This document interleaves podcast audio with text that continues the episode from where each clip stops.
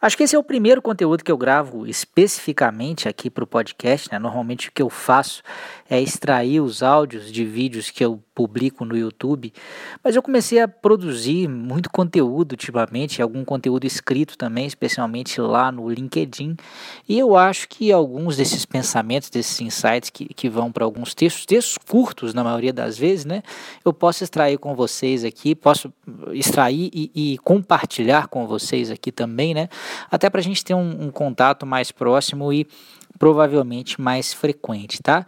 Então a partir de hoje, é, não sei se eu vou conseguir fazer isso todo dia, mas pretendo ser mais frequente, a gente vai estar tá é, citando, né, ou falando a respeito de alguns desses textos curtos.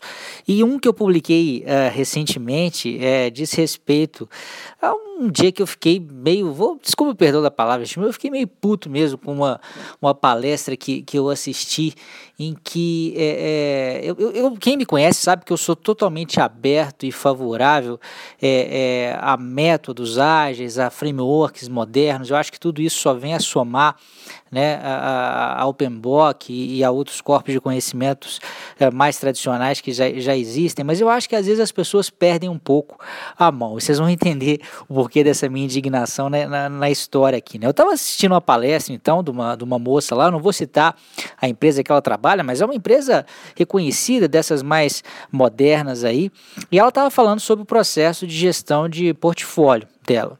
E ela estava mostrando lá um template né, do que, que seria um documento mínimo para a criação é, de um potencial projeto né, dentro da área e dentro da, da empresa de modo geral mesmo. Né? A área dela só era a área que fazia a gestão né, desse portfólio inicial. E lá pelas tantas ela estava mostrando uma espécie de canvas, né? E aí ela mostra, bom, aqui a gente tem uma descrição da demanda, aqui a gente tem isso, aquilo, e aqui a gente tem os riscos e aqui a gente tem as premissas. Aí ela ficou meio sem graça, meio sem jeito, falou assim, é, riscos e premissas, né? É, essa coisa, coisa do PMI, né? Mas, gente, todo projeto tem risco e premissa, né? E aí eu falei, meu Deus do céu, eu não estou entendendo essa coisa de ficar cheio de dedos, de colocar risco e premissa só porque né, esse é um elemento que, que tradicionalmente existe no PMBOK e sempre foi tratado. É como se ela quisesse é, separar né, dois mundos, um mundo totalmente moderno, baseado em Scrum, baseado em Kanban. Na verdade, a palestra dela tinha até mais a ver com Kanban, né, usar Kanban para portfólio. E ela queria, isso ela querendo né, mostrar que havia um mundo antigo, um mundo ruim, que era o mundo do PMBOK. E eu acho muito, muito triste né, que haja esse comportamento né, é, é, vindo de pessoas que são, que são, às vezes, formadoras de opinião dentro das suas empresas. Né? Ela própria né, depois para justificar, ela falou: é porque, claro, né, gente, não existe projeto sem risco, não existe projeto sem premissa.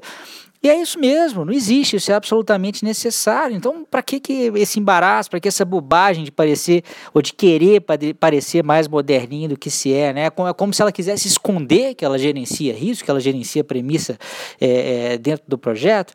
Então, assim, eu acho que tudo isso, né? Agile, Scrum, transformação digital, Kanban, Lean, Revolução 4.0, tudo isso é muito importante, a gente tem que abraçar, a gente tem que usar. Agora, Gente, na boa, projeto tem escopo, projeto tem cronograma, projeto tem custo, projeto tem qualidade, projeto tem recurso, projeto tem comunicações, riscos, aquisições, tem partes interessadas e tem premissa também, né? Queiram os palestrantes hipsters, moderninhos, queiram eles ou não, tá bom? Espero que vocês tenham gostado desse áudio. Se quiserem também dar sugestão de novas pautas aqui no podcast, que eu sei que eu tenho um público que é mais cativo do podcast mesmo, aqui do Projetos Cast, Pode me mandar um e-mail em andriele.brains, brains tem dois S no final, tá? B-R-A-I-N-S-S, andriele.brains.com.br. Diga lá se você gostou, se você não gostou, o que, que você está achando desse novo formato. Isso me dá uma ideia se a gente deve seguir adiante né, com, com esse novo jeito de fazer áudios aqui ou não. grande abraço e até a próxima.